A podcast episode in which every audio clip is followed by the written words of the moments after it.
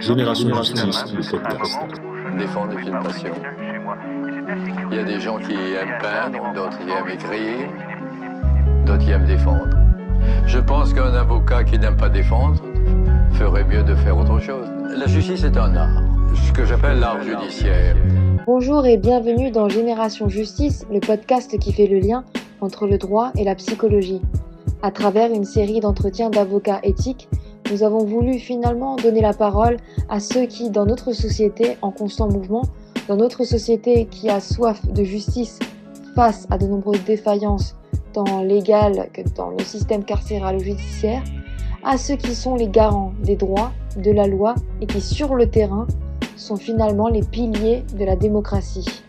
À travers des mots inspirants, à travers des mots de droit, à travers des mots de la loi, finalement, ce vers quoi on arrive, c'est à l'être humain. On se retrouve aujourd'hui dans ce nouvel épisode de Génération Justice avec Maître Paul Solacaro, avocat pénaliste au barreau de Nice. Il a fait beaucoup entendre parler de lui dernièrement par rapport à un incident qui euh, relate encore une fois les liens parfois très complexes euh, entre les magistrats et les avocats, et puis qui montre aussi finalement qu'on doit toujours faire acte de résistance, y compris euh, quand on représente la justice, et eh bien il faut parfois lutter pour sa propre justice. Nous sommes très heureux de le recevoir aujourd'hui. Merci Paul d'être parmi nous. Alors la première question qui est notre question rituelle, en premier lieu, est-ce que tu peux nous parler de ton métier? Est-ce que c'est une passion? Est-ce que c'est une vocation? Euh, C'est un peu les deux à vrai dire. Euh, c'est une passion parce que c'est un, un, métier passionnant, je trouve, très dur, euh, quelquefois physiquement, psychologiquement, mais ça, ça, reste un métier passionnant. Les jours passent et ne se ressemblent pas. Et puis c'est aussi une vocation parce que je, je tiens l'envie de, de, faire ce métier par, euh, par mon père qui était également avocat. Et euh, donc j'ai grandi dans, dans cet univers qui, est l'univers de la justice, le monde de la justice. Euh, peu petit, je me faufilais euh, euh, dans, les, dans les cours d'assises. J'avais pas forcément le droit d'entrer, mais les, les gardes euh, connaissaient mon père, donc ils me laissaient rentrer. J'étais mineur et, et, et j'assistais au, au, procès d'assises. Je voyais je voyais mon père et puis euh, ses confrères euh, en robe, plaider, tout ça m'impressionnait. Donc euh, voilà, je, je, je, me suis pas mal nourri de, de ces images et ça m'a donné envie, après mon bac, de faire du droit et d'être avocat. Et donc tu voyais ton père plaider? Je voyais mon père plaider, je voyais mon père, enfin je voyais mon père, ce, que je voyais de mon père, parce que comme j'étais beaucoup plus petit que tout le monde dans le public, c'était j'entendais surtout, euh, je l'entendais surtout euh, plaider. Euh, je sentais la, la, chaleur dans la salle d'audience, l'ambiance, la pression, la tension. Voilà, c'était assez, assez impressionnant, surtout quand on est, quand on est gamin. Et euh, c'est vrai que tout ça, j'étais impressionné par lui aussi, parce que c'était pas l'homme que je voyais euh, avec la robe n'était pas forcément le même que, que, que, celui que je connaissais à la maison. Euh, je le voyais un petit peu se, se transformer, devenir, devenir autre chose. Euh, dans une salle d'audience et je, je, trouvais ça, je trouvais ça très impressionnant. Enfin, en tout cas, ça, ça me donnait envie de, de, de faire comme. Euh, est-ce que tu vois un, un, un, lien ou un fil directeur entre sa manière d'être avocat et ta manière aujourd'hui euh, d'être avocat? Ah oui, complètement, complètement. Moi, j'ai toujours considéré le métier d'avocat, j'ai toujours comparé le métier d'avocat au, au euh, pour donner une espèce d'image au, au samouraï. C'est-à-dire, je, je, je trouve qu'on a beaucoup de, de points communs avec les samouraïs. On a, on a des tenues, on a des armes, on a une manière de combattre avec un, avec un, avec un code d'honneur aussi euh, à respecter. Et, euh, et, on a en commun avec, avec les, les, samouraïs le fait de, de transmettre aux, aux, jeunes générations. Et, euh, je, je, dois avouer que tout ce que je sais, euh, c'est notamment mon père qui me l'a appris. Je dis notamment parce que j'ai eu d'autres maîtres que mon, que mon père, euh, mais c'est, c'est, c'est lui qui m'a, qui m'a appris euh, à peu près tout ce que je sais sur, euh, sur le métier. Et, euh, et c'est lui qui m'a, qui m'a appris comment, comment me comporter, comment penser, comment réagir et comment me battre aussi. Donc, oui, je, je, je, je, tiens, je tiens ça de lui et, et j'essaye un petit peu très certainement avec euh, beaucoup moins de beaucoup moins de talent, mais j'essaie de le prolonger. En tout cas, j'essaie de dans, dans la manière de travailler euh, d'appliquer un petit peu les, les, principes et les leçons qui m'a qui m'a inculqué. Et quels sont ces principes et ces leçons?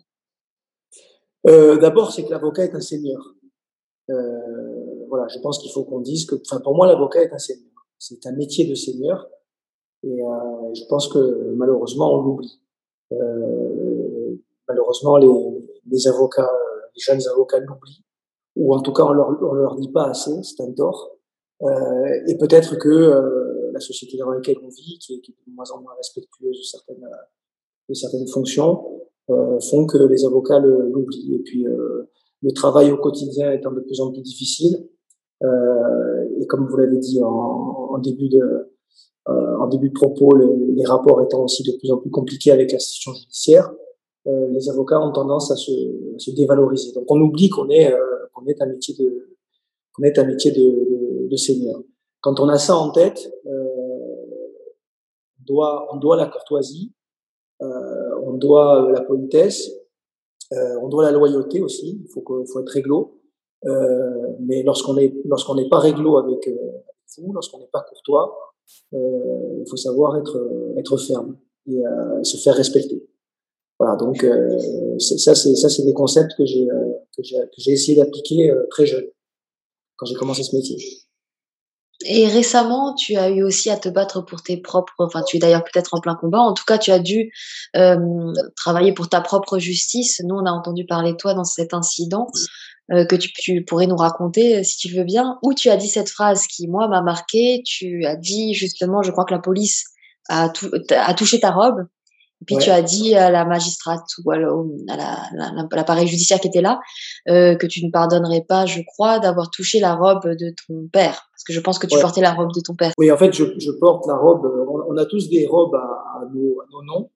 Euh, en dessous de la robe, il y a, une, il y a, il y a un petit bandeau euh, sur lequel on, on fait, euh, on fait euh, inscrire son, enfin, broder son, son nom et son prénom. Euh, moi, j'ai mon nom sur ma robe, mais le prénom, c'est celui de mon père, c'était la robe de mon père. Et mmh. euh, effectivement, j'ai très mal vécu euh, l'incident à Aix-en-Provence. D'abord parce que c'est du jamais vu, c'est-à-dire qu'on n'a jamais vu un président euh, euh, ou tout simplement un, un, magistrat faire expulser par les forces de police un, un avocat en robe dans l'exercice de ses, de ses fonctions d'une salle d'audience ou d'une enceinte judiciaire. Et euh, donc, je, je, je trouve que c'est un, un incident sans précédent inédit, quasiment inédit.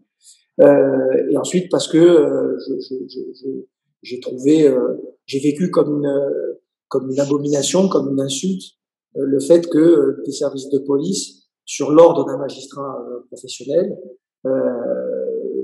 mettent leurs mains sur moi pour me, pour me, pour me sortir. C'est un acte de violence inouï. Euh, et, et, et au-delà de moi, mettre leurs mains sur la robe qui, qui encore une fois n'est pas que ma robe, mais qui était aussi la robe de mon père. Donc j'ai trouvé ça, euh, j'ai trouvé ça absolument euh, abominable et scandaleux. Et je l'ai, je l'ai dit et dénoncé, et je continuerai à le dire et à le dénoncer. Est-ce que tu peux nous en dire plus sur cet incident qui a choqué euh, de nombreuses personnes, tant chez les citoyens que bon, chez les avocats et même chez les psychologues? Est-ce que tu peux nous en dire plus sur ce qui s'est passé? Ben, en, en, deux mots, le, le, j'ai, euh, je défendais un, un niçois qui devait comparaître devant la, le tribunal correctionnel d'Aix en Provence pour un procès qui devait durer deux jours. C'est un dossier de, de, trafic de stupéfiants et association de malfaiteurs. Et euh, la particularité, c'est que euh, personne que, je défends d'abord est libre, puisqu'elle avait été remise en liberté euh, avant son procès sous, caution. Et euh, elle, encourt, elle encourait une peine extrêmement lourde, puisque en France, lorsque euh, on est jugé pour des faits en récidive, a fortiori pour des faits de trafic de stupéfiants, on encourt 10 ans multiplié par deux, donc 20 ans. Et euh, cette personne, euh, que je devais voir la veille de l'audience pour préparer le dossier, m'appelle pour me dire qu'elle avait été contactée par le service de l'assurance maladie des Alpes-Maritimes, euh, qu'ils euh, qu ont informé qu'il était euh, cas contact. parce que ces deux filles avaient contracté, avaient, avaient contracté le, le, le virus du, du Covid-19. Euh, il faut savoir en plus de ça que ce, ce client vient d'une zone sensible à Nice, qui est le quartier de l'Ariane, qui est un, un quartier, euh, euh, on dit clusterisé, parce qu'il y, y, a eu un, pic de contamination dernièrement, qui a valu d'ailleurs à Nice et aux Alpes-Maritimes d'être en zone rouge, confiné trois week-ends d'affilée, puis confiné tout, simplement dernièrement. Euh, et donc, c'est une situation très délicate. Et euh, l'assurance maladie dit à, ce monsieur, euh, vous, devez rester isolé, vous devez vous faire tester. Et quand il leur répond qu'il a un procès qui est prévu sur deux jours, les services d'assurance maladie lui disent non mais vous pouvez pas, vous pouvez pas y aller et il faudra que votre avocat demande le, le report de, du jugement. Donc euh, l'assurance maladie m'adresse un mail avec la fiche, euh, je crois qu'on appelle ça la fiche tracing Covid, euh, que j'envoie au, au, président du tribunal correctionnel au, au procureur de la République d'Aix-en-Provence en leur disant euh, je vais demander le renvoi euh, du dossier, mais non pas, pas euh, du dossier de l'intégralité du dossier, c'est-à-dire qu'il y, y a 11 prévenus, 11 personnes qui doivent comparaître sur deux jours, mais uniquement le renvoi du cas de, mon client. Et, euh, et, je le fais savoir au, président qui, euh, lors d'une conversation téléphonique, euh, me fait très clairement sentir que ça, ça l'arrange pas, ça l'arrange pas vraiment. Et je lui dis que ça m'arrange pas non plus, puisque le fait que le cas de mon client soit renvoyé signifie qu'il euh, sera jugé seul, c'est-à-dire sans les autres, ce qui nous prive de la possibilité du contradictoire, de poser des questions aux autres, etc. Donc c'est pas forcément très arrangeant, très très, euh, euh, enfin, très, très c'est pas une situation idéale pour nous non plus. Mais le fait est qu'il était cas contact et que l'assurance maladie lui a dit vous ne pouvez pas bouger. Sachant que de Nice à, à Aix, il faut quand même traverser trois départements, c'est-à-dire les Alpes-Maritimes, le Var et le Gironde, et que c'est pas forcément euh, les indications euh, non seulement du ministère, mais, surtout de, euh, de, de, de l'assurance maladie. Et euh, en fin d'après-midi, j'apprends que mon client a fait un, un, test et que le test s'avère positif, puisque c'est, c'est, n'est pas étonnant, puisque ces deux filles était elle-même euh, positive au, à la Covid-19. Et le lendemain, je me présente donc euh, devant la, la, salle, devant le tribunal correctionnel. L'ambiance n'est pas tellement agréable. Hein. Je, je, dois dire que le président euh, fait des remarques déplacées sur le ministre, sur le garde des sceaux, euh, euh, puisque la salle d'audience n'est pas très adaptée à, à, la situation sanitaire. Euh, il n'y a pas de, a pas de fenêtre, il n'y a pas, d'aération. Et il nous invite à, à, faire une réclamation au garde des sceaux en nous disant euh, demandez-lui de faire quelque chose avant qu'il parte. Ça, ça, ça, montre un petit peu l'état d'esprit de ce magistrat. Et euh, il me donne la parole pour ma demande de, renvoi et de déjonction.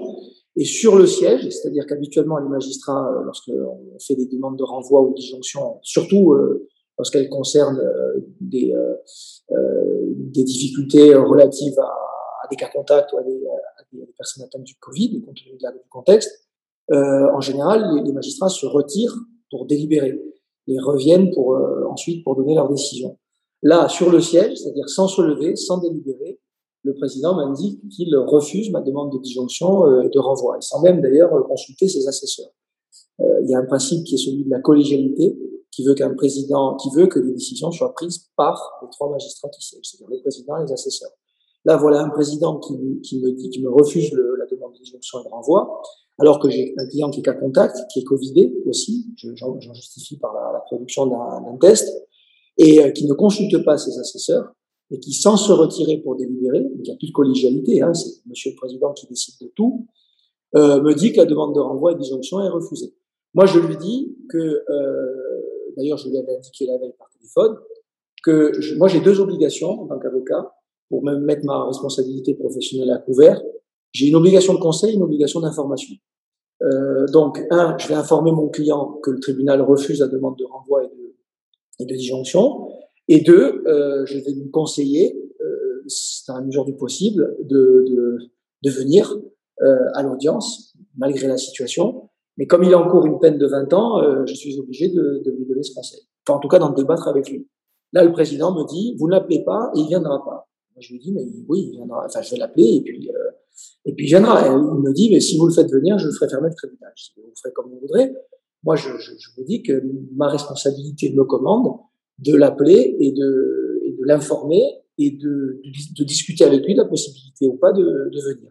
Là, il me dit, vous l'appelez pas, il viendra pas. Et puis le ton monte, il me dit, taisez-vous. Alors que je vais dans le sens de l'audience, c'est-à-dire que euh, à ce moment-là, il n'y a pas d'incident. C'est-à-dire que je ne dis pas, j'appelle le bâtonnier, c'est scandaleux. Euh, votre décision de rejet de, ma demande de renvoi est scandaleuse. Pas du tout. Je, lui dis, je, vais, proposer à mon client de venir, ce qui va dans le sens euh, que, souhaitait le président, c'est-à-dire que l'audience se poursuit. Et là, il me dit taisez-vous, sinon je vous fais sortir de la salle d'audience. Euh, et je demande aux forces de l'ordre de vous faire sortir. Je me dis mais qu'est-ce que c'est que cette blague? Et puis une, fraction de seconde après, il demande au service de police de m'expulser en disant euh, messieurs, euh, expulsez monsieur sur la carte. Donc il ne m'appelle plus maître. Pour lui, je ne suis plus avocat. Il m'enlève ma robe euh, il demande aux policiers de, de, de me sortir manu militari. Euh, là, je me fige. Euh, je dis que je ne sortirai pas et, euh, je dis au, président que j'appellerai que j'appelle le bâtonnier le bâtonnier d'Aix-en-Provence. on a un on a un réflexe quand on est dans une situation tendue, avocat, qui est de se mettre sous la protection du bâtonnier. C'est-à-dire le bâtonnier qui est le, représentant des avocats, là en l'occurrence le représentant des avocats à Aix. Je me mets sous la protection du bâtonnier d'Aix en demandant à ce qu'il vienne pour constater cette situation qui est absolument inédite et, totalement euh, scandaleuse. Et euh, là, les policiers se font de plus en plus, pressants. J'en compte à peu près huit autour de moi. Euh, ils, m'entourent, ils m'encerclent et ils font comme c'est une véritable opération d'interpellation. Sauf que je suis avocat, je suis en robe, je suis en exercice de mes fonctions et je défends quelqu'un qui, qui, est, qui supposé comparaître devant le tribunal. Donc on n'est pas une manifestation dans la rue un samedi ou un dimanche, un week-end. On est, on est dans une enceinte judiciaire. On est dans, dans un endroit qui est sacré euh, quand même. Et euh, là, les, les, les confrères euh, qui sont avec moi se, se, se, se, manifestent, se lèvent, disent au président que la situation n'est pas admissible, euh, essaient de raisonner les policiers, qui les poussent. D'ailleurs, je crois qu'il y, a une consoeur d'ailleurs qui a, je crois pas, j'en suis sûr, qui a déchiré sa robe dans le, dans le en voulant, euh, voulant expliquer aux policiers que ce qu'ils faisaient était, était, inadmissible. Donc, ils sont eux aussi euh, poussés et bousculés par les, par les policiers. Là, je dis un certain nombre de choses au président sur, euh, sur ce qui se passe. Je, je, lui dis ce que je pense de lui et je lui dis surtout ce, ce que je pense encore d'ailleurs, euh, qu'il est indigne d'être magistrat et que ce qui se passe là, c'est indigne. Euh, ça donne une image déplorable de la, de la, de l'institution judiciaire. Et, et là, la, la, il y a un confrère qui lui demande que l'audience soit suspendue. Il se lève parce que l'audience est suspendue. Il, et, et, les policiers me sortent euh, pendant ce temps de la manu militari de la salle d'audience. Ils m'exfiltrent euh, en, me, en me bousculant, en me poussant, comme si j'étais un... Je l'ai dit, hein, j'ai pas d'autre mot, je m'excuse, le, le, mot est grossier, mais euh, on, on, me sort de là comme une merde. Voilà, mmh. vraiment comme une merde. C'est-à-dire que j'ai essayé, j'ai voulu dire à un moment donné comme un bandit, comme un voyou, mais les bandits et les voyous, on les traite mieux que moi. Voilà, euh, voilà, voilà ce qui a, ce qui a causé ma, ma colère, je pense, euh, légitime. Dans cette notion finalement de, de, de, dérive, ce qui peut se passer dans une audience. On retrouve finalement euh, une forme de toute-puissance. Là, c'est comme si le, le magistrat avait, euh, avait dans la toute-puissance décidé quelque chose. Récemment, nous avions fait l'entretien d'un ancien magistrat qui, euh, on va dire, c'est une légende dans la magistrature, le juge Albert Lévy, qui euh, lui-même nous avait parlé de, ta, de, ce qui avait pu se passer euh, avec son regard extérieur, mais posait aussi le fait que pour être un bon juge, il faut savoir être humble, modeste, pouvoir toujours regarder les gens que l'on juge dans les yeux, en faire un, un, certain nombre de principes qui humanisent la justice. Là, dans ce que tu me décris, on a l'impression finalement que c'est encore et toujours un, une forme de toute puissance, que là, le juge ici n'est pas le juge des justiciables, mais une personne qui, avec ses biais cognitifs, avec ses biais psychologiques, agit dans la toute puissance. Alors déjà, est-ce que tu fais le même constat que moi, qu'il y a cette forme de toute puissance et ensuite, est-ce que tu trouves, est-ce que c'est courant dans la magistrature et qu'est-ce qu'on peut mettre en place pour éviter ce genre de situation? Alors, euh, un magistrat, être magistrat, c'est un, c'est, euh, extrêmement difficile. Euh, je, dirais même que c'est euh, quasiment trop pour un seul homme. Euh, il faut être un, enfin, on dit souvent, euh, quelquefois on, le plaide aux assises quand on explique aux jurés ce que c'est de juger on dit voilà pour juger il faudrait il faut il faut, il faut être un saint laïc il faut mettre de côté euh, ses, euh, ses certaines de ses convictions euh, euh certains de ses sentiments euh, sa haine sa colère ses préjugés. C'est quelque chose qui est extrêmement difficile. Euh, pour bien juger en général pour pas se tromper il faut appliquer les principes. Et pour j'aurais jamais pu être magistrat parce que c'est c'est c'est quelque chose qui euh, pour moi est, est, extrêmement difficile. Mais voilà, pour bien juger, pour pas se tromper, il faut, il faut se rappeler des principes. Quand on applique les principes, on se trompe jamais. Ensuite, il faut se rappeler surtout qu'on est les garants des libertés. Voilà. Un magistrat, c'est avant tout un garant des droits et des libertés. Quand un magistrat a ça en tête, euh, il peut, il peut pas déraper, il peut pas y avoir de, de dérive. Euh, le, lors de le, lorsque j'ai été entendu par l'inspection des services, euh, on m'a demandé comment euh, comment est-ce qu'on pouvait euh, est-ce qu'on pouvait légiférer euh, pour bon il y a le cas de, de, de ce monsieur qui, qui à mon sens doit être lourdement sanctionné. Moi il n'est plus digne d'être magistrat mais ça on verra ce que ça donnera. Mais l'inspection des services m'a interrogé en me disant est-ce que vous pensez qu'on peut légiférer qu'on peut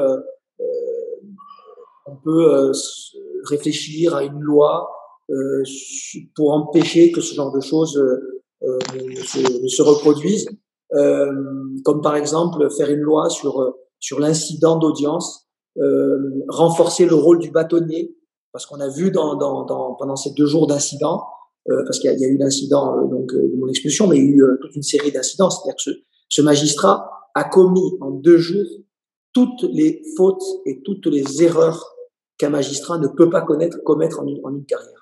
Et, et, euh, et, on a vu le rôle euh, euh, modérateur, le rôle pacificateur du bâtonnier. Il y avait deux bâtonniers pendant deux jours. Il y avait le bâtonnier d'Aix-en-Provence et le bâtonnier de Nice qui est venu de Nice pour, pour intervenir à l'audience.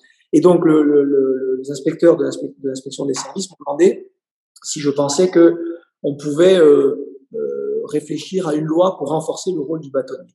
Et moi, je leur ai répondu que, en fait, c'est un problème de personne.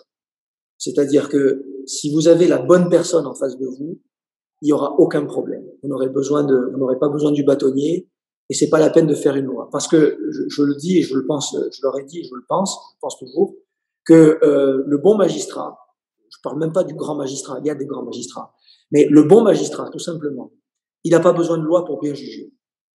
Il n'a pas besoin de texte pour bien juger. Il n'a même pas besoin de cadre pour bien juger.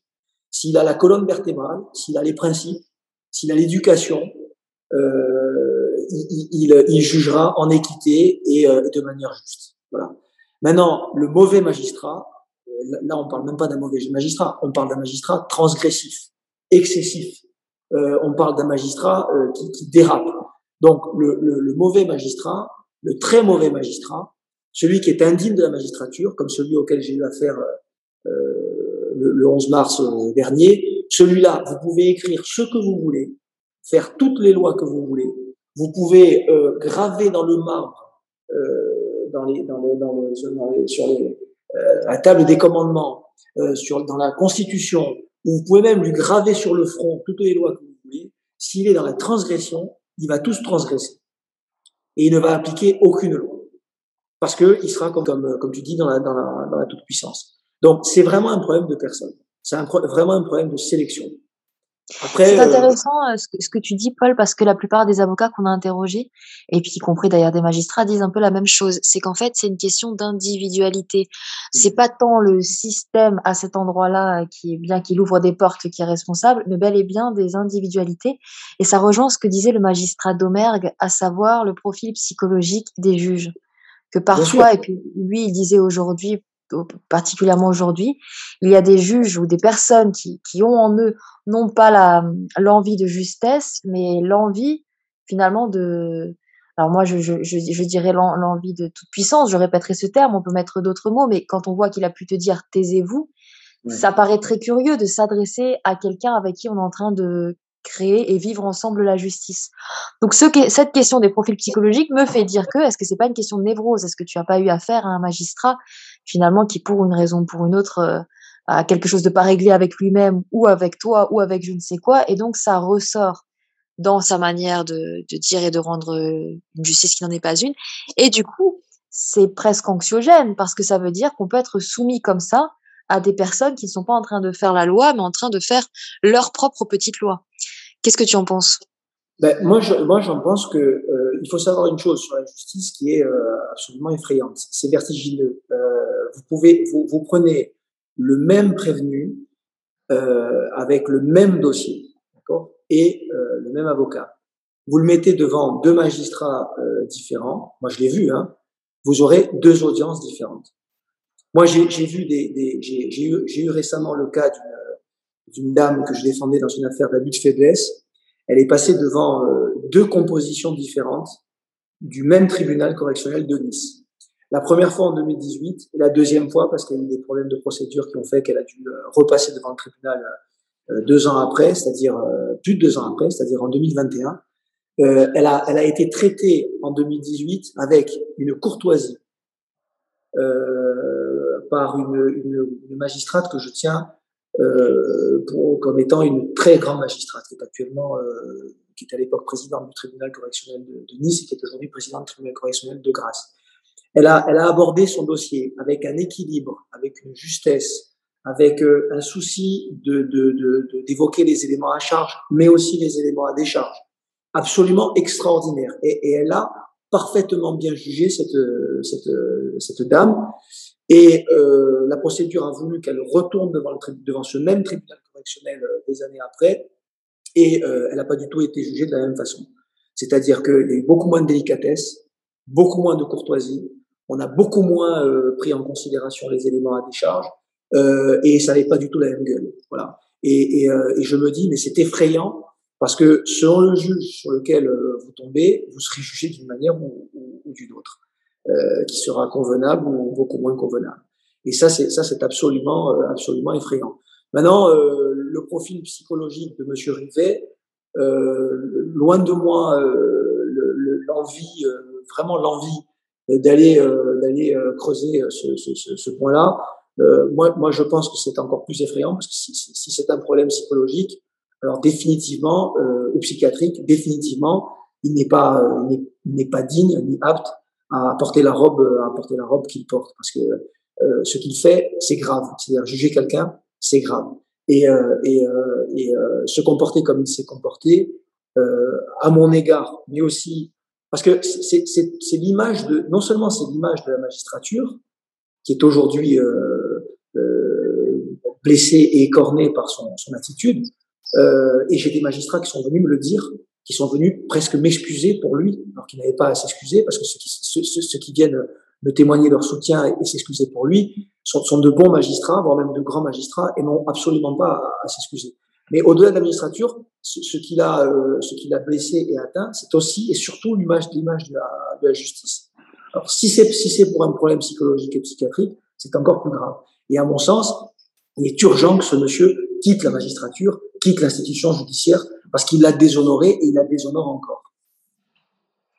Mais pour rebondir sur cette question de la psychologie, parfois c'est pas forcément des problématiques euh, psychologiques, ça peut même être euh, des, une manière de ne pas gérer ses émotions, qui serait, on n'a peut-être même pas conscience qu'on a une problématique et puis on, on est peut-être en train de, de, de, déclencher des situations justement avec une non-gestion de la colère, une non-gestion des émotions ou des biais euh, inconsciemment, voilà, avoir un regard qui est pétri d'autre chose, d'une autre affaire, de, de, de, quelque chose qui fait qu'il y a de l'inimitié. Alors effectivement, je, après avoir lu le code de déontologie de, de, la magistrature, il est aussi strict ce code-là. Donc il, il, devrait impliquer une neutralité à toute épreuve.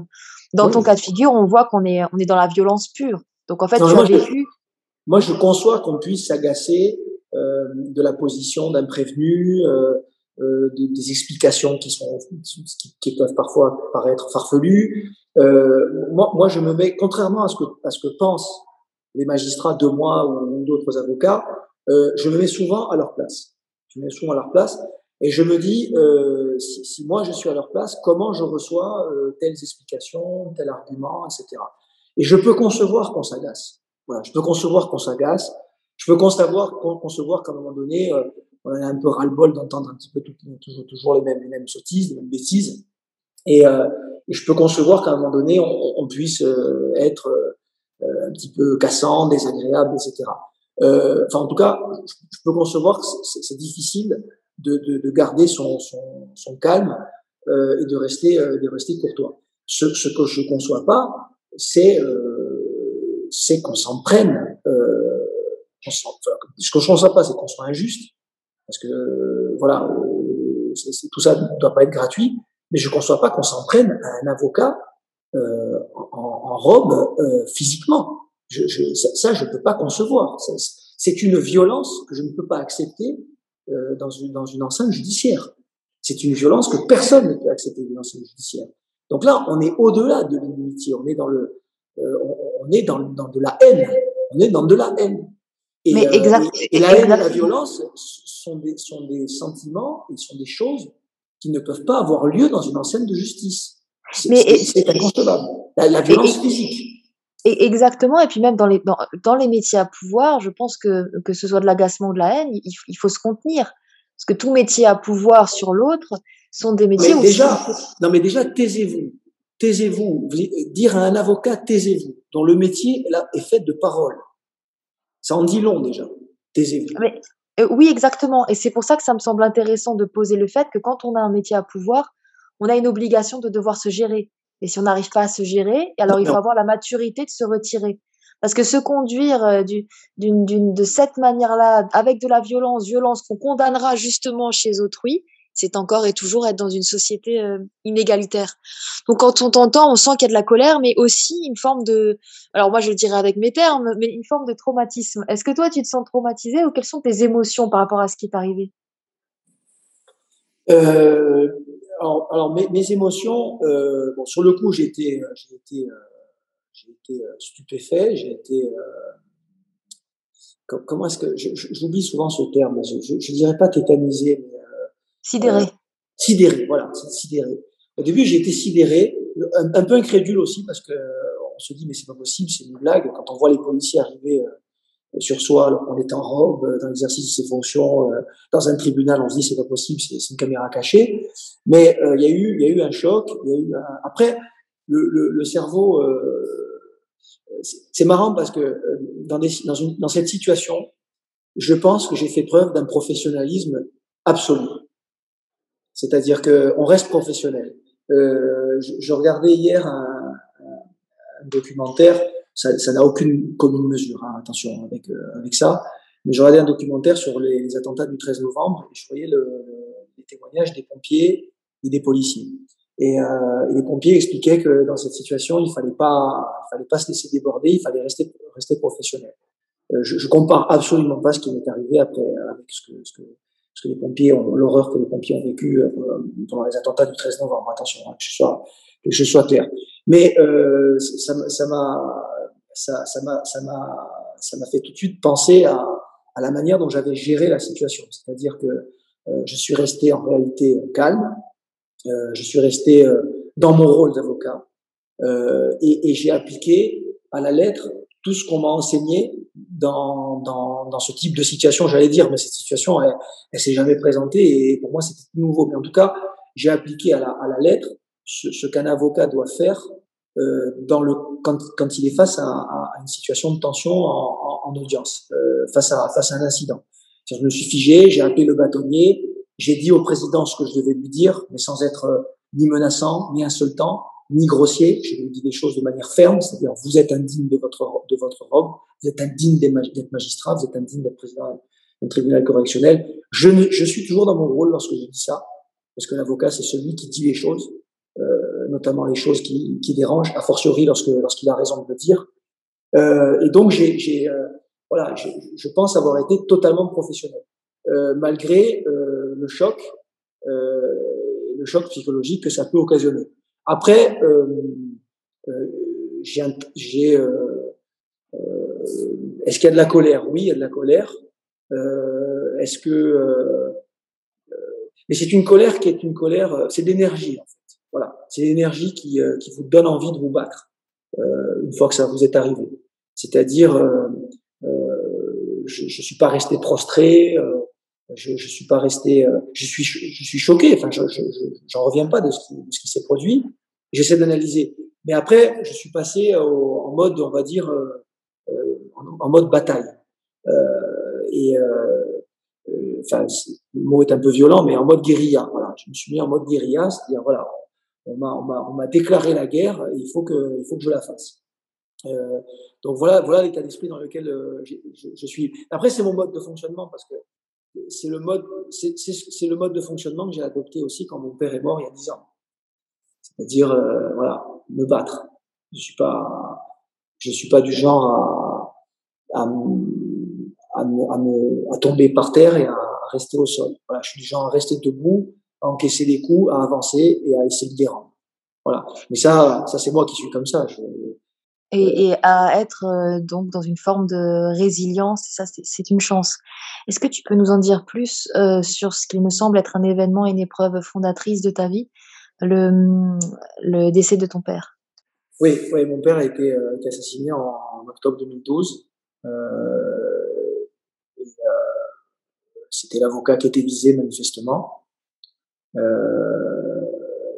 L'enquête est encore en cours, elle est sur le point d'être clôturée. Euh, ça, ça a bien évidemment euh, euh, changé, changé. ça fait partie des événements qui, ça fait partie des choses qui vous, qui vous changent. Ça fait partie des choses qui, il y a un avant et il y a un après.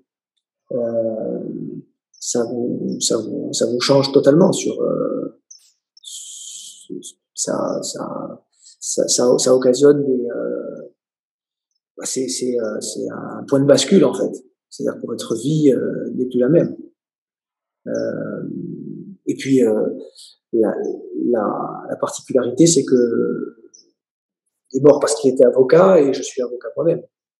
Mmh. Euh, donc, euh, il faut vivre avec ça euh, et, et, aller de et aller de l'avant. Donc, c'est c'est c'est une situation c'est une situation cauchemardesque mais avec laquelle il faut, euh, il faut, il faut vivre, il faut avancer.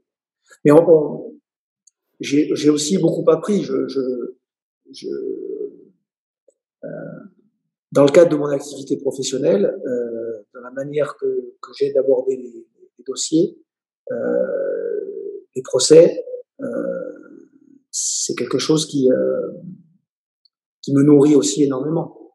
Je, je ça, je, je, euh, comment dire, euh, je ressens la douleur des parties civiles, euh, même quand je suis en défense.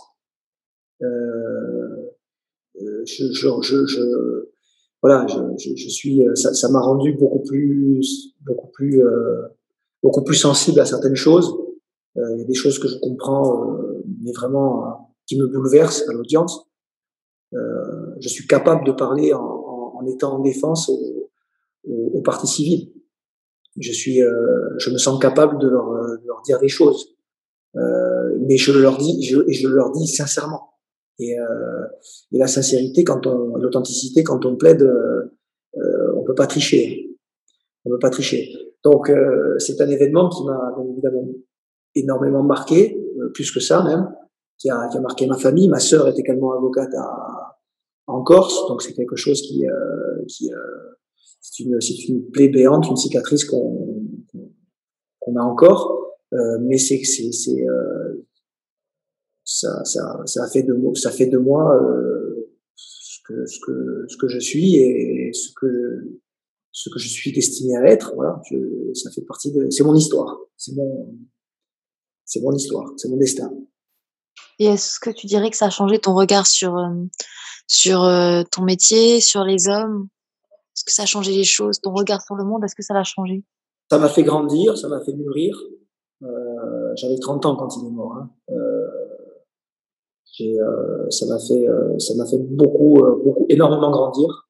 Ça m'a fait énormément mûrir sur les, oui, sur les gens, sur les hommes, sur, sur, sur la société, sur mon, ça m'a, ça, ça, ça fait aussi changer. Euh, euh, mon point de vue sur, sur la Corse, sur les Corses, ça c'est ça c'est un débat qui est très vaste.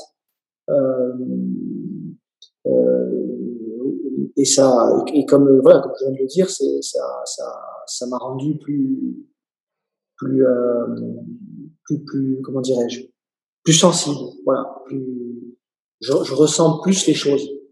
Je, je sais pas comment l'expliquer. Je, je ressens beaucoup plus les choses. Ça, ça, va, ça, ça a façonné une espèce d'instinct que j'avais peut-être déjà avant aussi, euh, que j'avais peut-être déjà avant aussi, mais qui a, qui a été euh, qui a été décuplé, une espèce d'instinct, euh, quelque chose qui me permet de comprendre les choses, euh, les gens assez rapidement. Voilà. Euh, c'est c'est un atout aussi dans le métier que je fais. Hein. C'est un atout. Et comment tu le vis, le fait de continuer, euh, donc tu utilisais toi-même le même métier que ton père, donc continuer le chemin de ton père, mais avec l'absence du père? Comment ça tu le vis? Ben, C'est un héritage en fait. Voilà, c'est euh, un héritage. Euh, mon père n'est plus là pour m'apprendre des choses. J'ai eu la chance de, de, beaucoup travailler avec lui et de, de, beaucoup plaider à ses côtés, donc de beaucoup apprendre. C'est c'est une chance que malheureusement ma sœur n'a pas eue et euh, euh, donc donc c'est mon héritage, c'est ce que m'a ce que m'a légué mon mon père et, j'ai essayé pendant pendant presque dix ans de d'apprendre à ma sœur ce que mon père m'avait appris. Euh, et pas uniquement à ma sœur, aussi à, aux confrères avec lesquels je, je, je t'aide. Enfin, si, si, je peux me, si je peux me permettre de leur, de leur donner des conseils ou, ou, euh, ou de, des aiguiller avec ma, ma petite expérience, parce que j'ai, j'ai pas, j'ai pas non plus euh, 30 ans de, de, de barreau, mais euh, de, de, de, quelquefois euh, parler aux, aux, jeunes confrères et de leur dire des, des, euh, des, choses ou de leur apprendre des choses que je tiens de mon père, je trouve que c'est euh, c'est euh, c'est je, je, trouve que c'est une belle chose. je, je, pense que c'est une chose magnifique. Donc voilà comment je le vis avec cette notion de. C'est ce que je disais au début, hein, les samouraïs. Mon, mon maître c'était mon père et, et j'essaie d'appliquer d'appliquer ce qui m'a ce qui m'a appris, de le transmettre à ma sœur. Voilà, ma sœur commence à à connaître et à savoir pas mal de choses d'ailleurs. Il viendra un jour où elle en saura plus que moi. Et, euh, si je peux, euh, le transmettre aussi à, d'autres. Euh, donc voilà comment je le vis. Je le vis pas comme un c'est pas un fardeau, hein, euh, c'est pas un poids que je porte. C'est euh, une j'essaie de j'essaie de, poursuivre ce que faisait mon père, de continuer, de prolonger. Oui, donc on sent bien une transmission que tu as reçue et que tu arrives à, continuer. Qu'est-ce qu'il aurait dit ton père de la situation que tu as vécue il y a quelques jours, quelques semaines? Ah, mon père, il aurait fait une guerre atomique, une guerre, une guerre nucléaire. C'est la, chance, la chance de Monsieur Rivet, c'est que mon père ne soit pas là. Si mon père avait été là, déjà, je suis pas sûr que tout ça se serait passé parce que euh, je suis pas sûr que M. Rivet soit, soit permis à cette chose-là, mais s'il avait été là, mon père, ça aurait été la, guerre atomique, mais vraiment nucléaire. Déjà, c'est déjà une guerre nucléaire, hein, parce que euh, j'ai quand même le soutien de, de, de, de l'ensemble des barreaux de France, euh, de l'ensemble des instances euh, ordinales euh, nationales. J'ai le soutien de tous mes confrères. J'ai reçu des, dizaines et des dizaines, des dizaines, je dois être, je, je dois des centaines de, milliers de, textos, de, courriers, de courriels, de, cartes, de mots.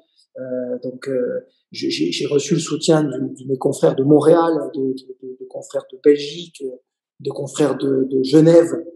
Donc, c'est déjà une guerre nucléaire. Mais mon père en aurait fait quelque chose de, de, de, de ça aurait été un, un char d'assaut, hein, un véritable char d'assaut. Voilà, donc, euh, Rivet, Rivet, Monsieur Rivet aurait vraiment eu plus de soucis à se faire. Bah, le, le, père n'est pas là, mais le fils est là et il semble digne de son père.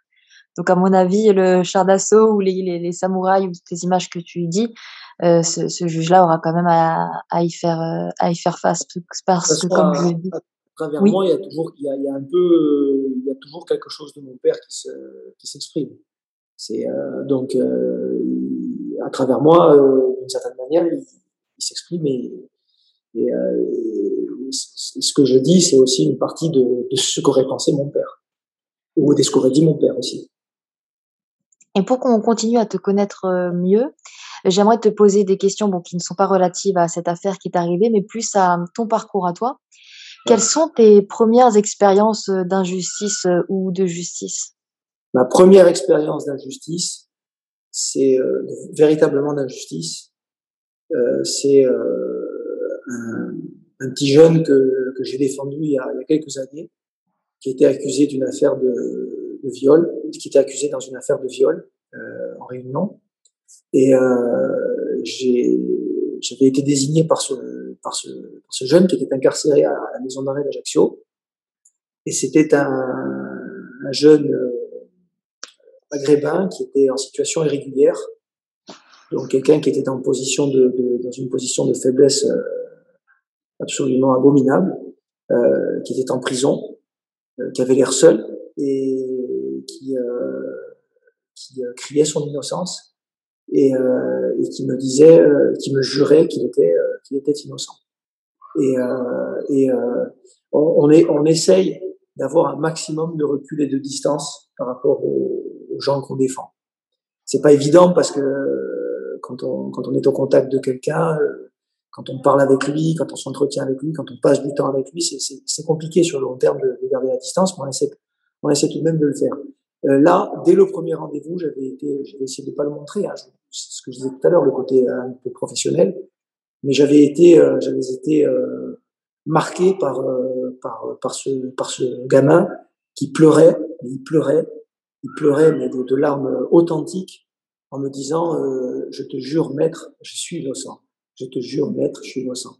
Euh, avec, euh, avec, euh, avec, ces, avec ces mots. Euh, et il a été acquitté, ce jeune.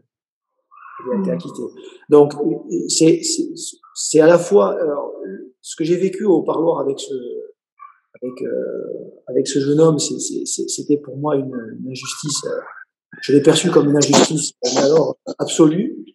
Et, euh, et lorsqu'il a été acquitté, il a été acquitté deux fois parce qu'il a été acquitté par la cour d'assises de, de Sud. J'ai plaidé aux côtés d'un confrère et, et, ami euh, qui est Pierre-Laurent Odizio, qui est au barreau d'Ajaccio. Et euh, pour lui, pour ce jeune-là, et il a été acquitté euh, devant la cour d'assises de, Corse du Sud. Et ensuite, le parquet a fait appel. Il a été de nouveau acquitté euh, en appel à, à Bastia. Donc, ce, que j'ai vécu au parloir ce jour-là, c'était ça, ça, ça m'a ça m'a énormément troublé. Et, euh, et c'est terrible ces moments-là parce que quand on sent, quand on sent l'innocence, on a une, on a une, on a une responsabilité, on a quelque chose d'extrêmement lourd sur les épaules. Et, euh, et, euh, et, et, ce que, ce qu'il m'avait dit et sa situation m'avait, euh, profondément marqué. J'avais, j'avais trouvé ça euh, abominable et, euh, et injuste. Et, et ensuite le fait qu'il soit acquitté, pas une fois mais deux fois. Euh, j'avais trouvé que c'était une justice, euh, enfin que c'était voilà, que c'était juste, ça n'était que justice et c'était euh, c'était fabuleux, c'était magnifique. Et, euh, et, est-ce que tu penses que parfois il peut y avoir des personnes qui sont condamnées alors, alors qu'elles seraient innocentes? Oui, bien sûr, bien sûr. C'est il faut j'ai, euh, c'est, euh, oui, bien sûr qu'il y, a des gens qui sont euh, qui sont innocents et qui sont condamnés. L'histoire de l'histoire de l'histoire judiciaire française est pleine de de, de malheureux qui ont, qui ont, été condamnés à tort et dont, dont, l'innocence a été reconnue, mais, ce, qui est, encore plus effrayant, c'est que je pense qu'il y a énormément de, personnes qui ont été condamnées définitivement alors qu'elles étaient innocentes et leur innocence n'a jamais été euh, reconnue. Elles sont encore, au moment où on se parle, elles sont encore en prison. Le juge euh, Albert Lévy, lui, faisait référence au fait euh, qu'il peut aussi y avoir dans l'appareil judiciaire des formes de cabale contre une personne, que ce soit des magistrats ou contre des avocats. Et il disait, un peu comme tu viens de le dire, que ça se passe encore actuellement. Donc on a l'impression finalement qu'il y a toute une zone opaque, une zone noire dans notre appareil judiciaire euh, qui est presque une zone de non-droit. Qu'est-ce que tu en penses? Ben, J'en pense que une décision de justice, elle est rendue sur, euh, sur, euh, sur un dossier, sur des explications, sur un débat, euh, et qu'il y a aussi euh, pas mal de paramètres qui sont euh, difficiles à appréhender. et qu'on ne contrôle pas, c'est du domaine de l'irrationnel. Et, et ce qui est effrayant, c'est que euh, mais c'est ce que je disais tout à l'heure. Euh, ce qui est important, c'est les principes. Voilà. C'est les principes. Quand on applique les principes, on se trompe. Qu'on soit magistrat professionnel, juré d'assises, donc juge d'un jour ou de, ou de quelques, quelques semaines, quand on applique les principes, on se trompe pas. On se trompe pas. Voilà. Euh, c'est à l'accusation de, de, de, prouver la, la culpabilité, mais c'est pas à la défense de, de prouver l'innocence. Est-ce que la, la, preuve de la culpabilité est correctement rapportée? Est-ce que les choses ont été faites euh, dans les règles de l'art? Est-ce que les principes ont été respectés? Euh, Est-ce que moi, j'aimerais être jugé comme ça? Voilà, oui ou non. Et quand on, quand on pose des principes, quand on pose des bases, on ne peut pas se tromper. Quand on met de l'irrationnel là-dedans, quand on, quand on met de l'irrationnel, quand on met des, des, quand on, quand on met dans le sac des, des considérations qui n'ont pas lieu d'être, euh, et donc on sort des, des principes, on dévie, euh, et là on se trompe. Et là c'est catastrophique. Voilà. Donc des questions à appliquer, un droit à, à respecter aussi. Ouais. Quand on sort un peu de ce cadre-là, c'est là où il y a en fait la place, trop la place peut-être aux, aux névroses, aux problématiques de, de l'être humain qui juge ou qui décide, et beaucoup moins de place au droit et à la, à la justice. Oui, et puis les, les, les, lieux communs aussi. Il faut juger en se disant, pour bien juger, il faut se dire, voilà, déjà, est-ce que j'applique les principes Est-ce que j'aimerais qu'on me juge comme ça? Comment est-ce que moi, j'aimerais être jugé? Est-ce que je le tolérerais pour moi Ce qu'on ce, ce qu'on a fait dans le cadre de l'enquête, de l'instruction, à celui qu'on me demande de juger, est-ce que moi, je l'aurais toléré? Est-ce que moi, je l'aurais accepté? Pour moi ou pour mes proches? Déjà, déjà, bien juger, pour moi, c'est commencer à, à, à, réfléchir comme ça. Quand on met là-dedans euh, les lieux communs, euh, ouais, mais bon, voilà, lui, il est comme ci, il est comme ça.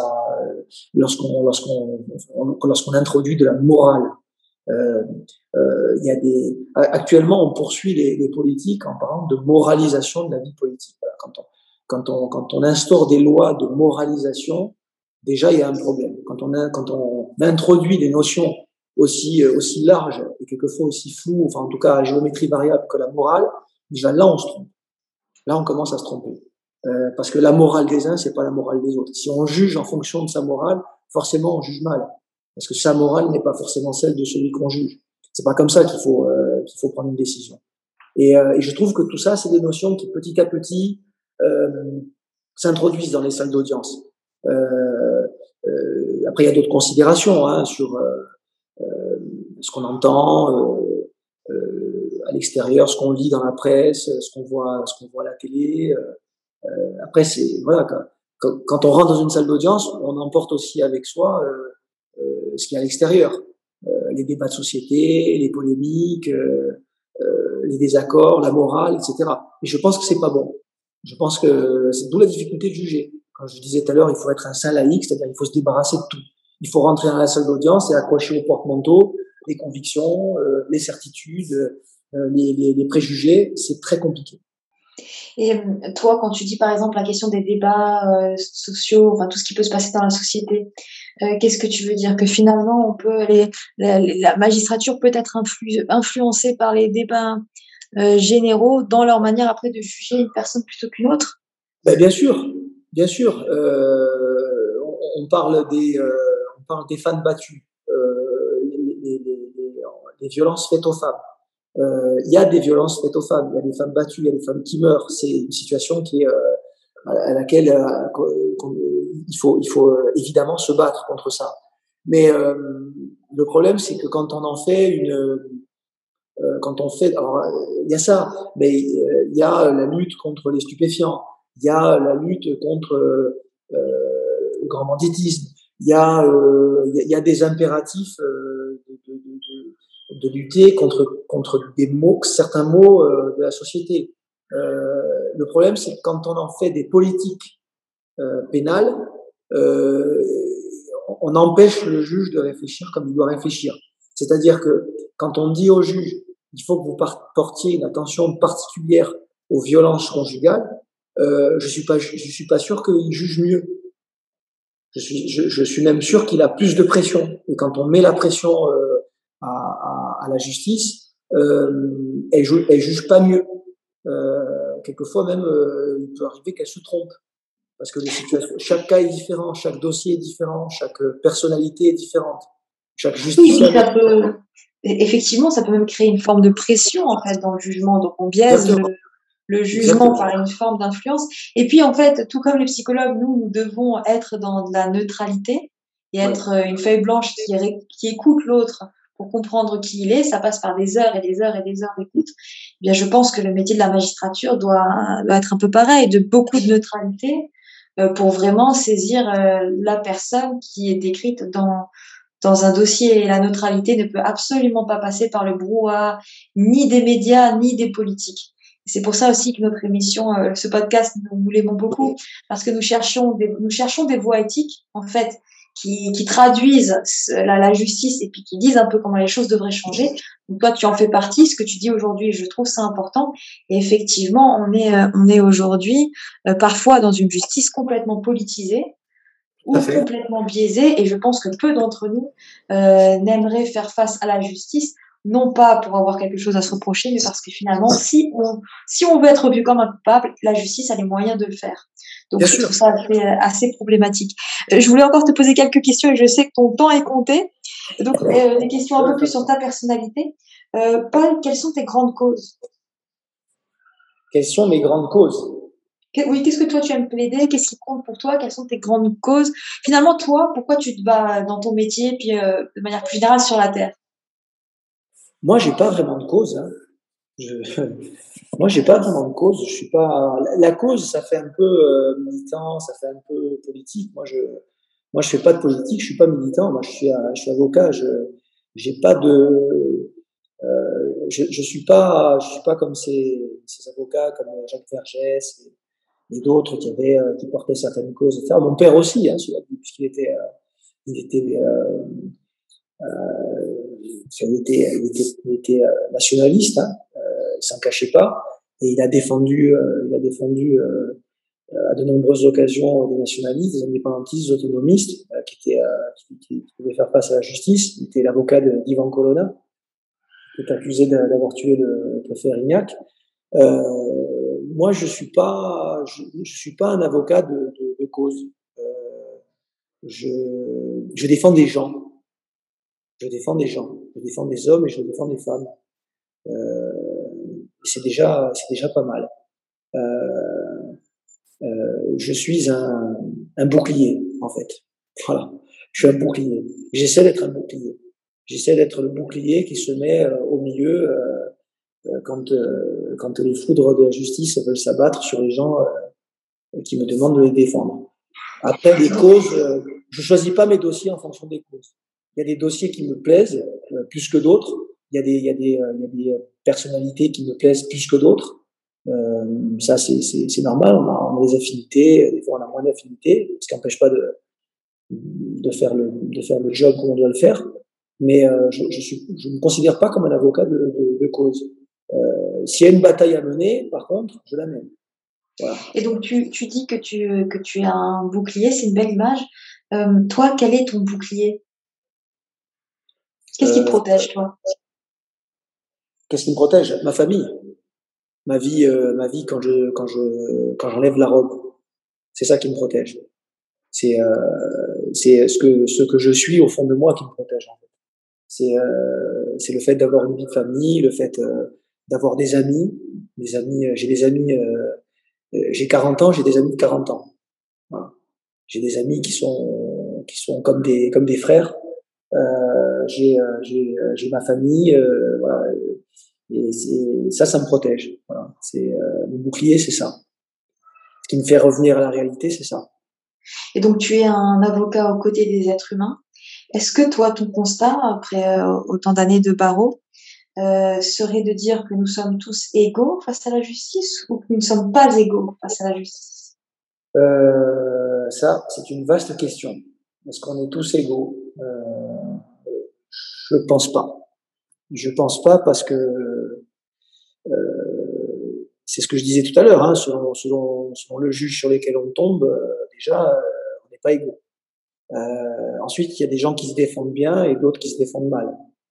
Ensuite, il y a des gens qui sont bien défendus et d'autres qui sont mal défendus, malheureusement aussi. Ensuite, il y a des gens qui sont bien jugés et d'autres qui sont mal jugés. Donc, on, on est, on est forcément pas égaux. Après, voilà, le système, un système idéal serait celui où il n'y aurait que des bons juges, que de bons avocats et, que des justiciables qui sont en mesure de se, de se, de s'expliquer convenablement. Mais la réalité est tout autre. Donc euh, non, je pense pas qu'on soit, je pense pas qu'on soit égaux face à la justice. C'est terrible à dire, mais je pense pas qu'on soit égaux. Et est-ce que tu penses que la magistrature reflète notre société? Euh, Ça aussi, c'est une question qui est extrêmement complexe. Euh, il y a autant de magistrats que de manières de d'être magistrat en fait. Euh, et euh, il y a un corps magistral, il y a un corps magistral avec avec des grandes lignes. après, chaque magistrat est, est différent. Il y a des magistrats qui reflètent totalement notre société, et il y a des magistrats qui sont complètement à la ramasse. Voilà, il y a des magistrats qui sont qui, qui comprennent la société dans laquelle on vit, qui comprennent les gens qui jugent, qui sont capables de s'identifier, qui ont une vie, qui ont un parcours, une expérience, qui ont euh, qui ont un mode de pensée, qui, euh, qui euh, avec lequel quelquefois je suis complètement en accord. Et puis il y a des magistrats qui sont complètement fermés, enfermés, qui, qui, qui sortent d'un moule, qui, qui ne sont absolument pas ouverts sur l'extérieur, qui ne comprennent pas le monde dans lequel on vit, qui sont incapables de recevoir certaines explications, qui sont incapables de d'entendre certaines choses. Euh, et euh, voilà, donc il y a des magistrats qui sont euh, totalement in, et il y a des magistrats qui sont totalement out. Les plus dangereux étant ceux qui sont out. Et est-ce que tu peux nous raconter une affaire qui t'a transformé? Une affaire qui m'a transformé, elle me transforme à peu près toute, hein, parce que on reste jamais, on, on, on reste jamais indemne hein, d'un dossier. Hein.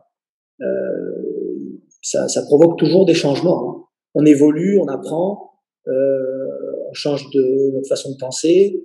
Euh, donc, on, on, chaque dossier apporte quelque chose. Maintenant, la première affaire d'assises que j'ai plaidée après la mort de mon père m'a beaucoup marqué.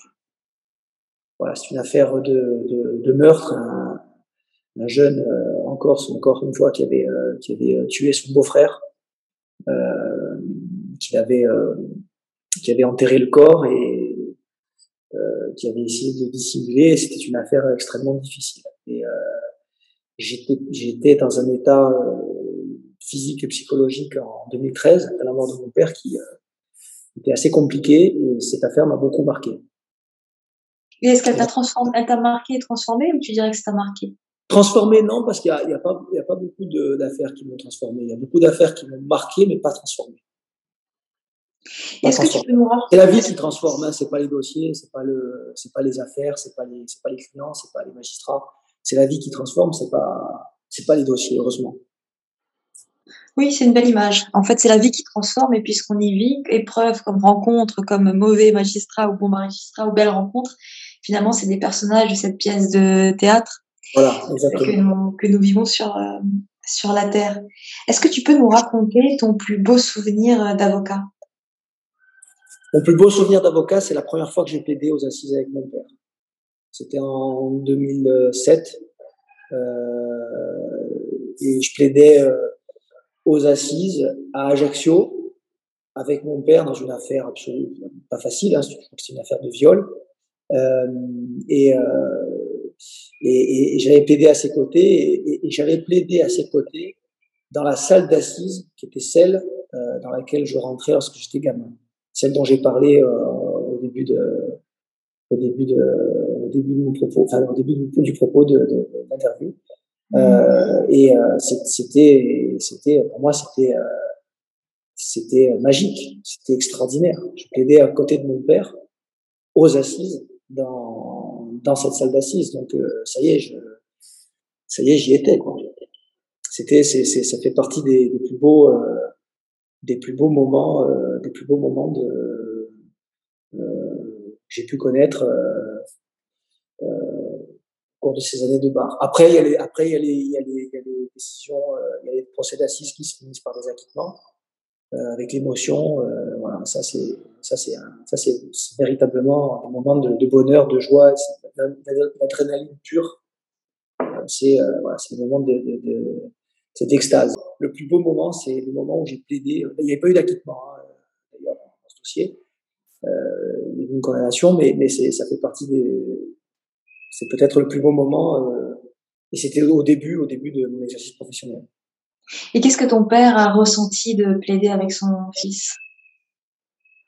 Euh, ben, je, je, pense que je pense euh, je lui ai pas demandé parce qu'on ne parlait pas tant que ça en fin de compte, mais euh, je pense qu'il était euh, euh, ça m'a fait penser à cette chanson de de de, de, de Sardou, je sais pas si tu le connais, sur le fauteuil. Euh, oui. Sardou dit il était là dans son fauteuil, euh, mon spectateur du premier jour, il me semble que c'est ça. Et ça m'a fait un peu l'effet de cette chanson, en fait. Euh, il me regardait avec euh, pas mal d'appréhension, de, de, stress, d'angoisse. Est-ce que j'allais être capable de, de me lever, de plaider, et en même temps beaucoup d'émotions et je pense, j'espère aussi un peu, un peu de fierté, de la fierté. Merci pour ce, ce, touchant partage concernant ton, ton souvenir. Quelle émotion portes-tu le plus en toi? J'allais dire la colère, mais c'est pas vraiment ça.